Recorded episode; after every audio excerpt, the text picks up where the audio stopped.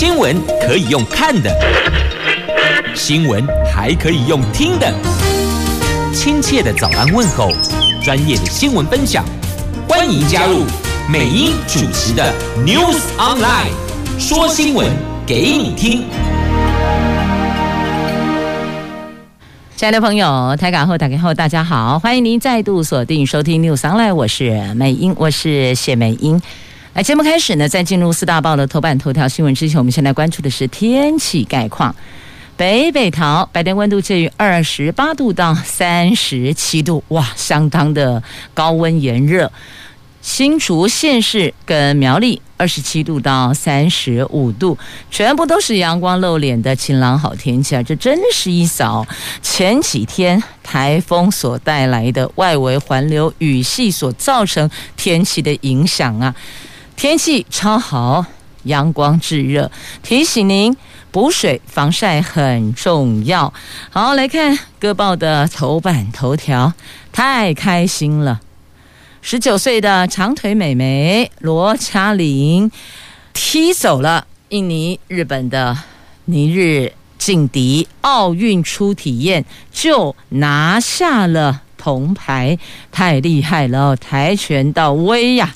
三大报头版头都是这一则。那么，在《经济日报》的头版头条是新 iPhone 大备货，台链吃补大补丸的补啊，首批新机数量超过一亿只。那 A 属处理器扩大下单，台积、红海、大力光也受惠呢。好，这是在《经济日报》头版头条是财经新闻。好，我们赶紧来看详细的新闻内容。太开心，冬奥报喜，这黑马出战第一次初登场哦，逆转胜，是我们队史上最年轻的得主呢。这中华代表团东京奥运先靠柔道男神杨勇伟带回银牌。昨天，十九岁的跆拳道女将罗嘉玲接棒报喜，她在女子五十七公斤级首战就踢下世锦赛金牌的南韩名将，以黑马之姿一路是闯进了铜牌战，最终更上演逆转胜，以十比六。力退尼日对手索耶夫，漂亮赢得铜牌，也是说中华代表团本届奥运的第二面奖牌进账呢。这中华跆拳道队昨天全体动员在场边加油，总教练刘祖印还有罗嘉玲教练刘聪达都开心的在场边流下了胜利的眼泪呀。那罗嘉玲除了带回中华代表团冬奥第二面奖牌，也成为队史上最年轻的奥运奖牌的得主呢。这是中华跆拳道队这两届奥运的第一面奖牌。总教练说，跆拳道队一直想要重返荣耀，这感动自己的爱徒能够完成任务啊。那其实哦，他是跆拳道世家。那有人说，这次初登场。拿回这个奥运的奖牌哦，有人说是意外拿牌，但是呢，成功真的没有意外，都是靠平常所累积下累积下来的点滴，才能够在运动场上为国争光啊。他说，奥运是从小就有的梦想，但没有想到冬奥就能站上颁奖台，赛前自己没有预料。会拿到牌子，蛮意外的。他也和教练相约，三年后巴黎奥运要再挑战颁奖台。对，三年后，因为今年是二零二零的东京奥运啊，延后一年，二零二一了嘛。三年后还有一场奥运呢。那昨天中华代表团包括有望夺牌的射击跟射箭女团都提前落马，但。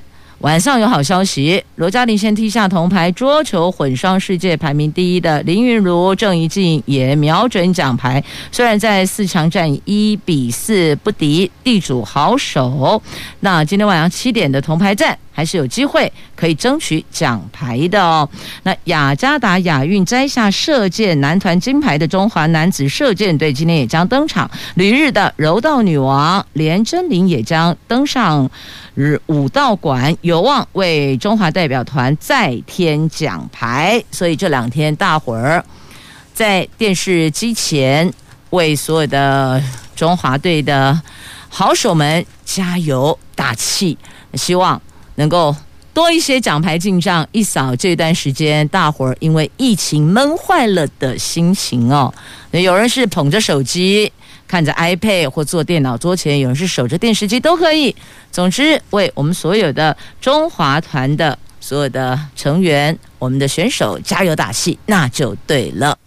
节目开始，这冬奥报喜。那接下来呢，《自由时报》头版头条，我们看到了有罗嘉玲的图文，那还有这个跟疫苗相关的新闻呢。这疫苗开放混打，高端纳入公费施打的选项了。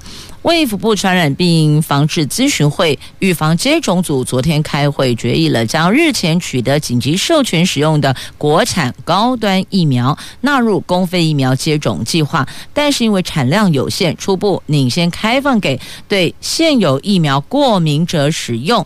会议更就 AZ 跟 mRNA 疫苗混打达成了开放的共识，建议先开放到第一到第三类对象，间隔八周后可以混打。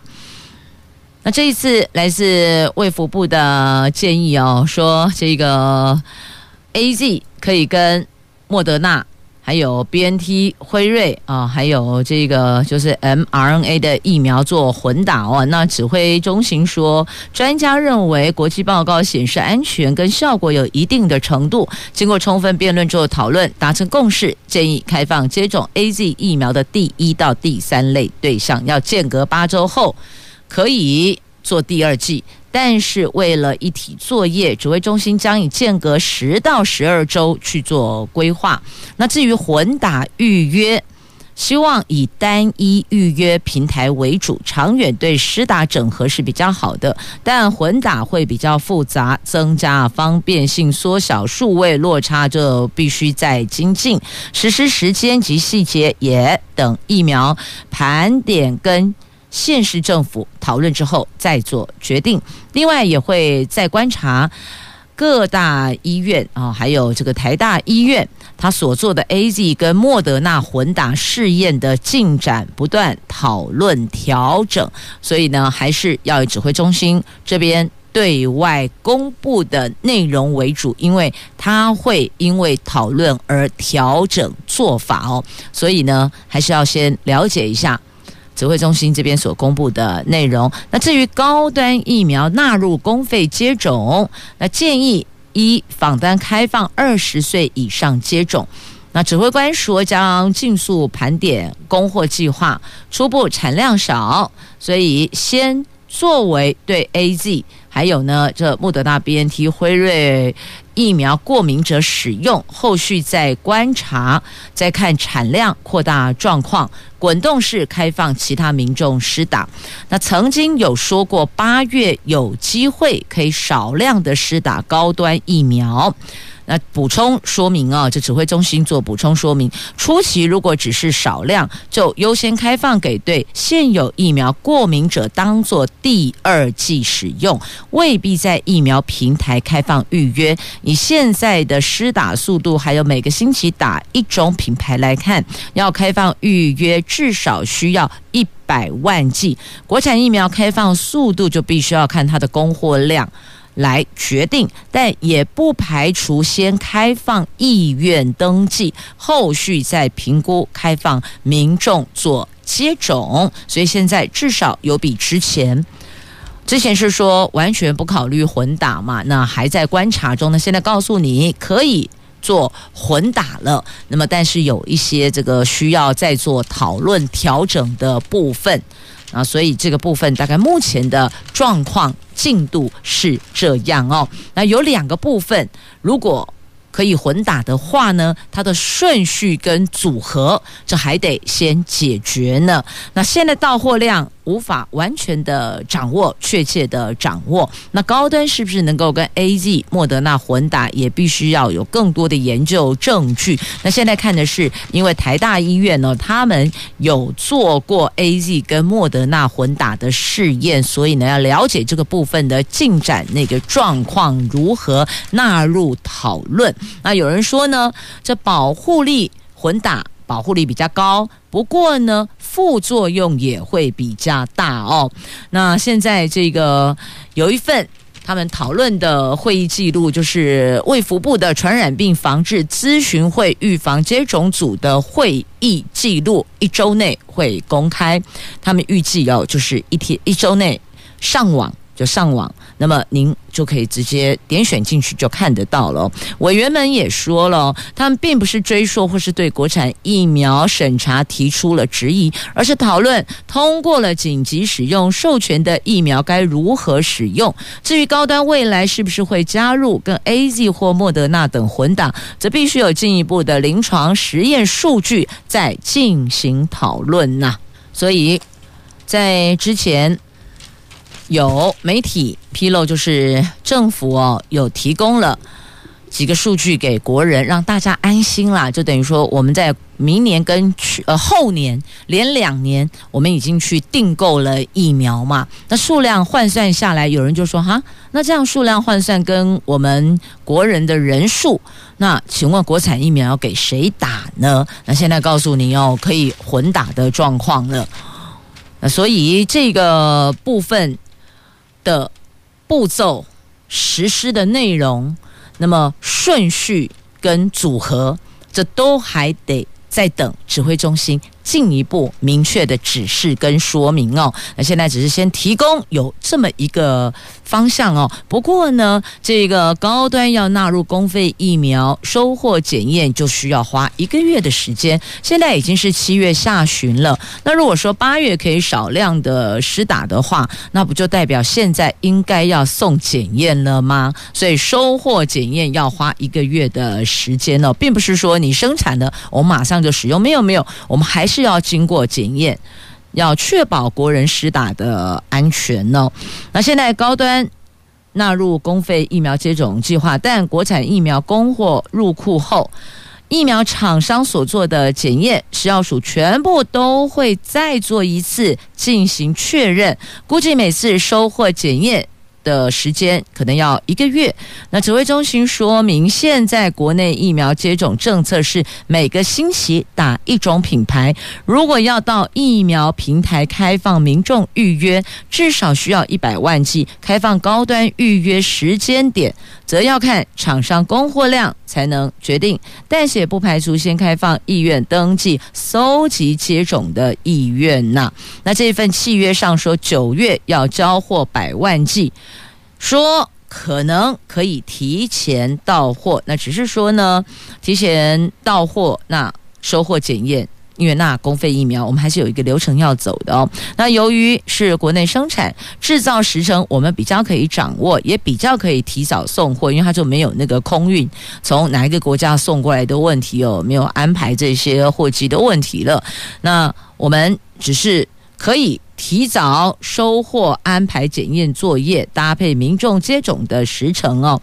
那现在有陆续提供疫苗，持续检验中，但是他们不透露数目到底是多少的意思是说呢，即便收货检验要一个月的时间，但现在确实已经有在检验中了。也就是说呢，八月份确实可以有。部分的疫苗提供，但到底这个所谓的部分的数量是多少哦？现在还不方便透露呢。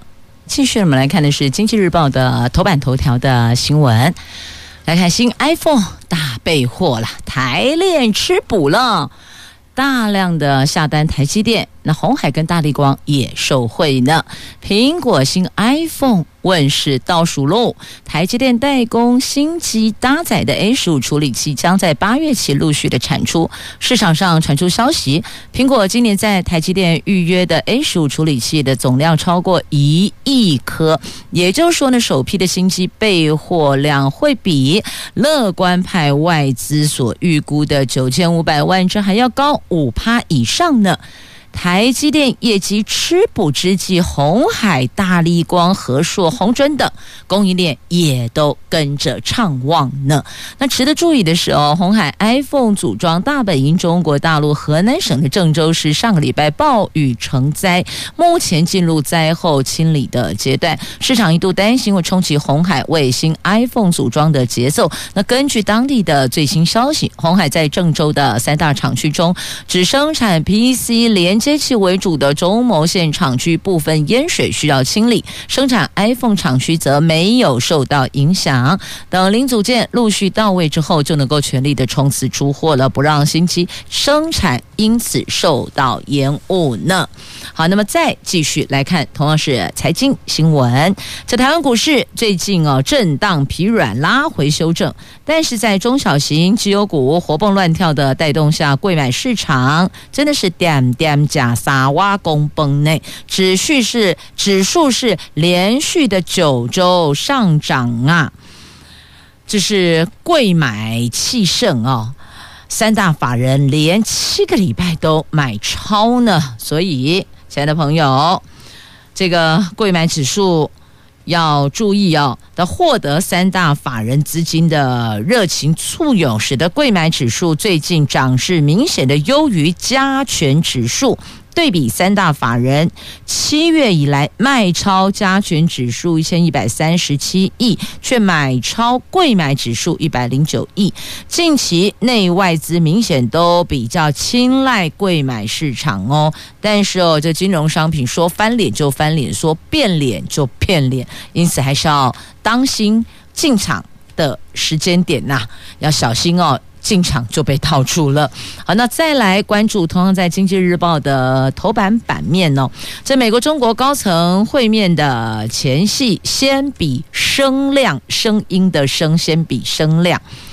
美国副国务卿雪曼二十六号将与中国大陆的外交部长王毅会面，那为双方三月以来第一场的高阶官员会谈。美国官员说将表达欢迎大陆的竞争，但有必要建构公平的竞争环境，也强调防护栏的重要性，避免双方竞争演变成冲突。两边的这个竞争，良性竞争还好，恶性竞争哦，就擦枪走火就变成冲突了。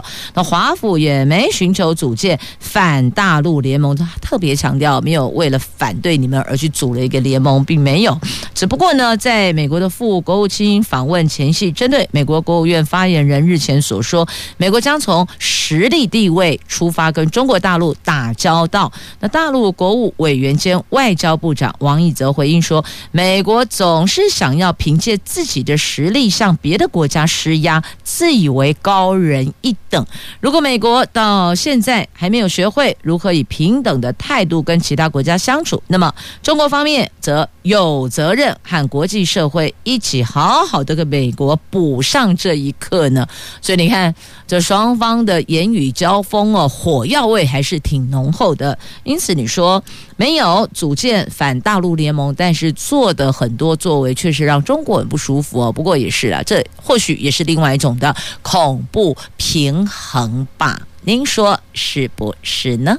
好，再来关注啊、在今天媒体有报道，这发振兴券哦，行政院在考虑在构思，他们说这个振兴券效益将高于三倍券，这是来自内部官员所透露的，说已经备好了一千六百亿元的银弹。传后谁呀？随时可以开刺激内需的第一枪。他们现在规划纸本跟数位券并行，但有民间声音说：干嘛那么麻烦呢？直接发现金不就得了吗？你纸本还要印刷，那个都是成本呢。数位券你还是得要去规划去。筹博这个软体的设计等等哦，那还有网站连接，那很麻烦啦。所以啊，民间有基层声音说，干脆直接发现金，也免去了你列印的所耗费的成本嘛。那这听起来好像是挺有道理的，只是要怎么个发法呢？那行政院官员昨天透露，最多一千六百亿元的振兴子弹已经上膛了，随时可以开出刺激内需的第一枪。如果疫情稳定，而且餐厅开放内用，随时可以先动之，剩余的特别预算发放振兴券，未必要等到十月啊。除了比照去年同步规划的纸本数位券，今年效益可能高于于三倍，而且数位券会更优惠。但是官员也说了，至于实际效益跟上路的时机，还是必须得看后续疫情的发展。唯一可以确定的是，不会普发现金啊！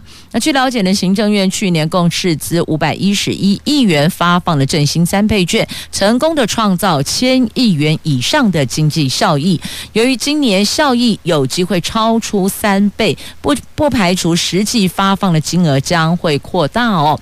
那苏院长已经指示国发会。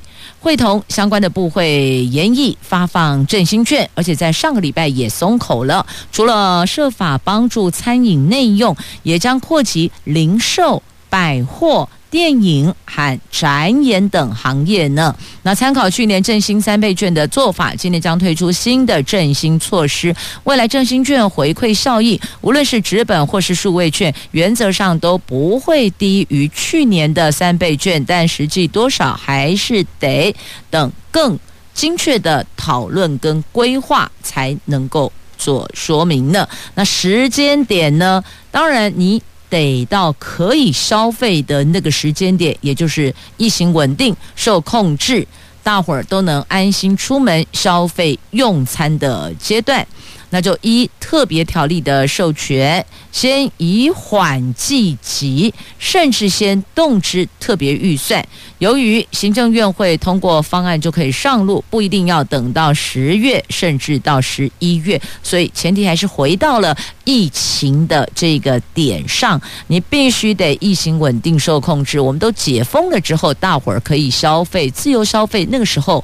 振兴券才有它的实质效益嘛？如果以现在来讲的话，可能跨无永博了，用不到啊。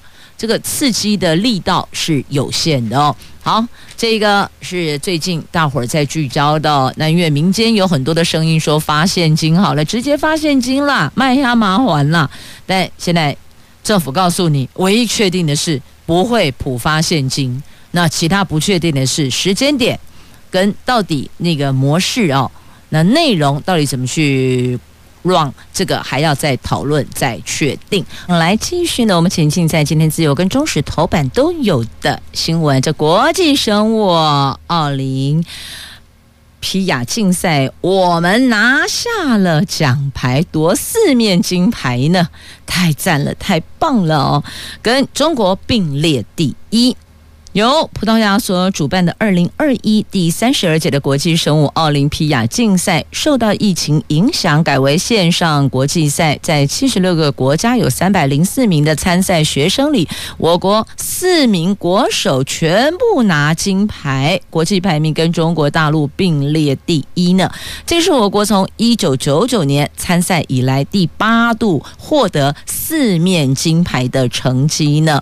在教育部从五千一百八。十七位的学生中，选出台师大附中林宗义、建国中学林威成、嘉义高中齐亮云及吴家凯等四个人参加七月十八号到二十二号的国际生物奥林匹亚竞赛。大会在当地时间二十三号下午公布成绩，我国四位参赛选手全部都获得金牌呀。那我们从一九九九年起参加国际生物奥林匹亚竞赛，到现在总计获得六。十七面金牌，二十二面银牌，三面铜牌呀。那教育部定有参加国际数理学科奥林匹亚竞赛及国际科学展览成绩优良学生的升学优待办法，获得我们本项竞赛的金牌、银牌、铜牌者，可以保送大学院校各本学系。或是推荐入大学院校各学系，同时还分别获得奖金：金牌二十万，银牌十万，铜牌五万元的奖学金啊！好，真太开心了！我们在双奥赛都有好成绩哦，一个是奥运，另外一个是呢国际生物奥赛，太好了！台湾之子太优秀了，中华队加油！好，来飞向自己的天空。我们来看一下啊，就受到疫情影响的这个百工百业之房地产跟车市疫后复苏潮，他们拼了。这房地产四大代销看好买气，那汽车市场七月超乎预期，八月会更畅旺呢。所以这房地产跟车市的疫情后复苏潮要来了。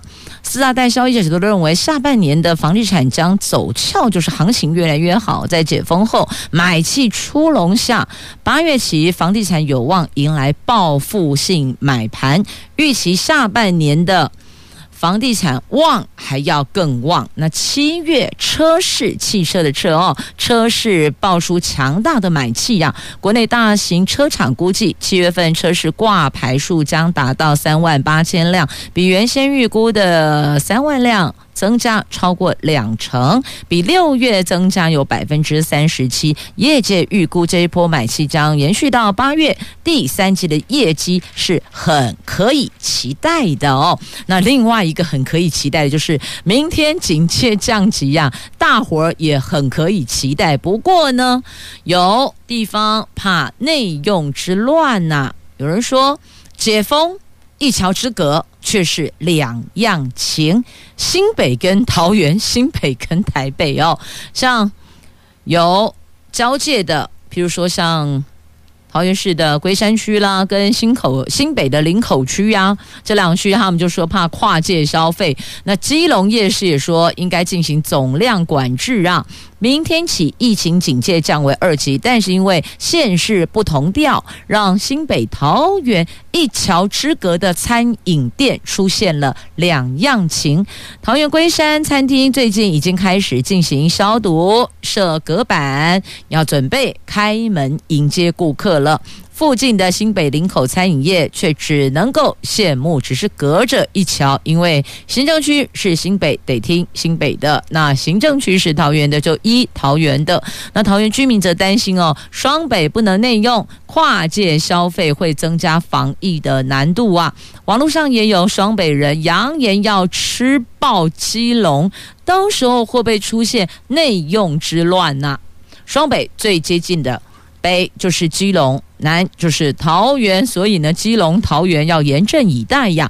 明天起，全台湾只剩下北北宜、宜兰的宜哦，北北宜不开放餐厅内用，但北北基桃是共同生活圈。以往要不要放台风假啦？那基本上三位首长还会参雄几类哦，北北基的。这市长都还会彼此商量一下，这次餐饮内用，双北逆时钟不开放内用，那基隆桃园则是顺时钟呢。那因此，的确一桥之隔两样情，有没有？新北就直接过个桥，我到桃园来吃饭吧。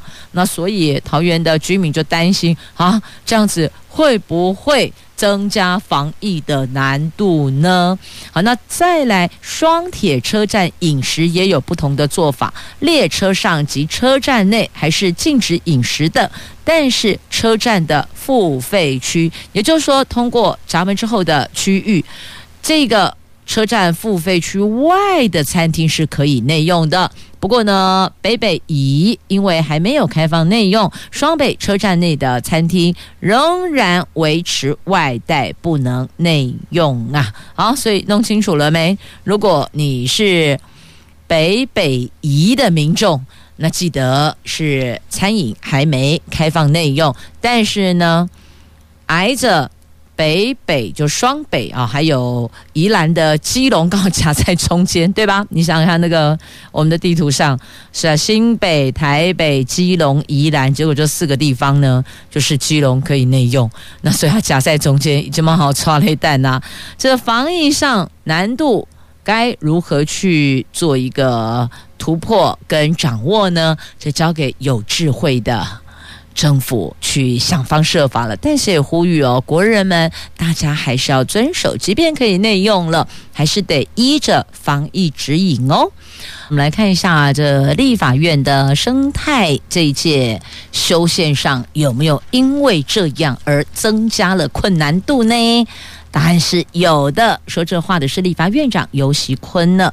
那针对这一届立法院修宪的可能性，他说。以这一届的立法院生态来看，要修宪还是有困难。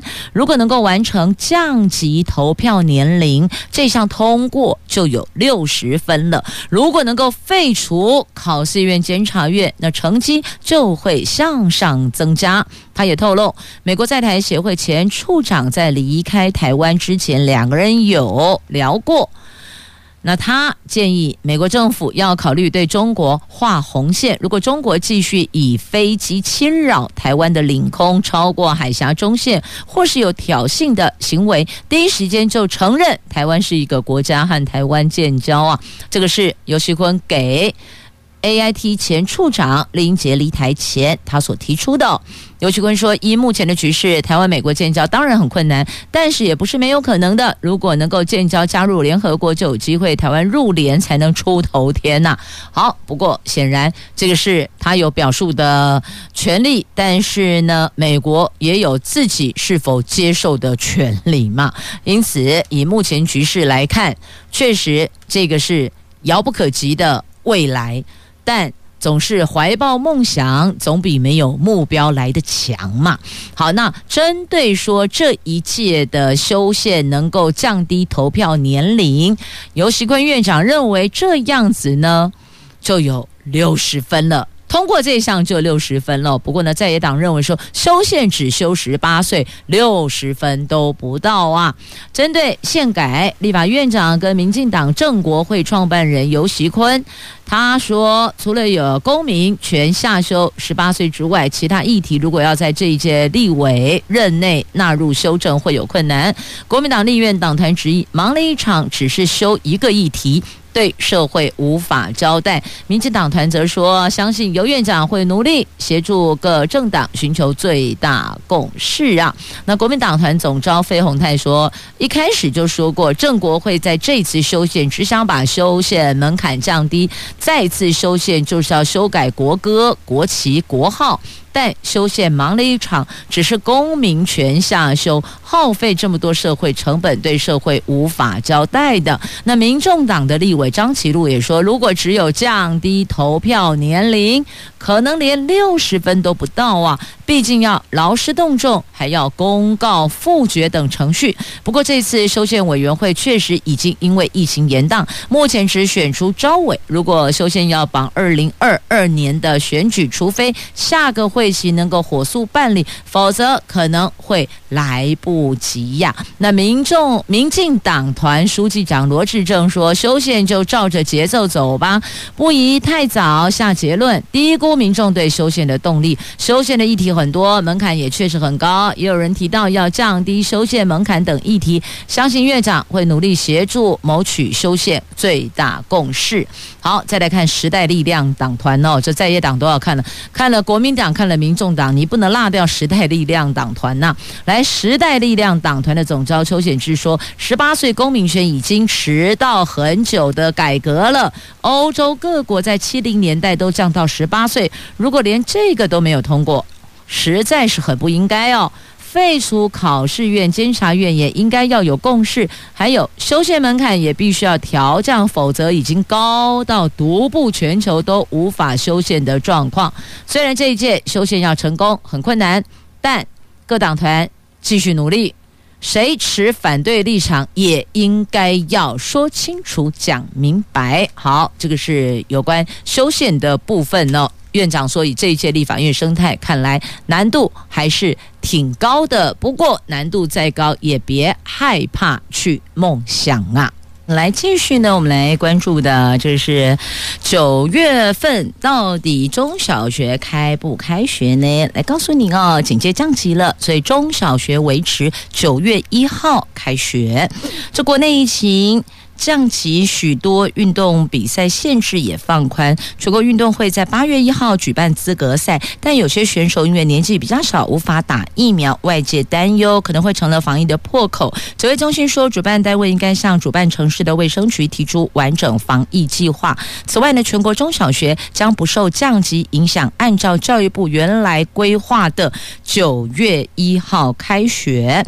那本来六月底决议哦，说有要这这做一个调整，那个时候调整日期就是说到九月一号嘛。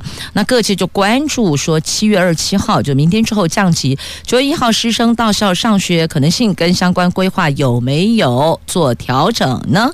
指挥中心说会根据到时候的疫情来判断，但目前没有要改变开学日的规划哦。好，那这样子的话呢，就希望能够在九月一号。之前，中小学的所有的教职人员能够完成疫苗接种这一块，可能也要请各地方政府要协助，尽速让中小学。现在目前小学没问题嘛？哦，那么就是高中的部分，高中国中的部分的教职人员，不是只有老师哦，包括要到校、到班的这些行政人员也都是一样的哦，得要协助他们尽快完成疫苗接种。在开学之后呢，这块提供孩子们比较好、比较安全一些的一个学习环境哦。那再来，还有明天开始有一些观光景点区已经开放了，那么也提醒大家口罩戴好戴满，酒精。勤洗手，将日月潭开放包船，福寿山可以用餐的这降级，松绑了各风景区采人流管制。那目前可以预习的是呢，会有很多的朋友们赶紧出门透透气哦，也要提醒大家还是要遵循防疫指引哦。那现在国旅的部分呢，就自由行啊，跟一日游成了主流。因为有人说一日游，我挑选我交通时程往返还可以达到透气的目标的，但是可能不考虑住宿。但也有人说不要紧，那有些店家就是。旅宿业者他们已经超前部署，完成清洁跟消毒了。那这一块或许店家也可以去大力的去 push 自己说，说啊，我这里都已经有完成了消毒，同时提供一些你内部消毒的过程的实景照片，让住房的旅客可以比较安心哦。这是我们在旅宿业者可以做的哦。那再来潜水、冲浪。也可以，不过呢，清洗可能是个问题哟。这潜水啦、冲浪就必须要另外想办法清洗了，因为全台湾风景区清洗设施，因为淋浴或冲澡的时候你不可能戴脱口罩，所以会封闭。那这个部分怎么清洗呢？你自个儿得先想好哦。好，这是有关在解封的部分预期的。可能会有的状况啊，大伙先想好怎么去解决问题吧。再来，我们看一下这个是政党的部分哦。国民党最快九月选主席，那防疫跟借场地会是目前想得到的难题。但是呢，这主席人选不落定哦，后续的各地方政府、地方县市长候选人的提名作业也就。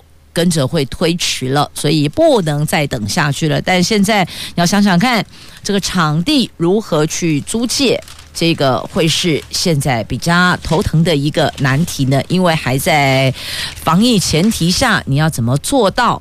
再来，我们关注的就是保护。艺术家的著作权，文化部将设专法。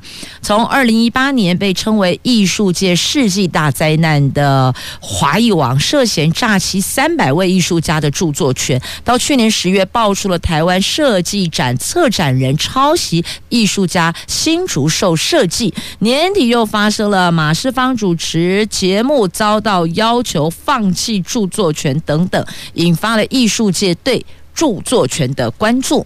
那文化部上礼拜预告，文化艺术工作者及事业著作权保障办法草案，针对艺文采购补助跟征件的著作权做明确规范和处理方式。这个是台湾第一部针对艺文工作者著作权制定的专法哟。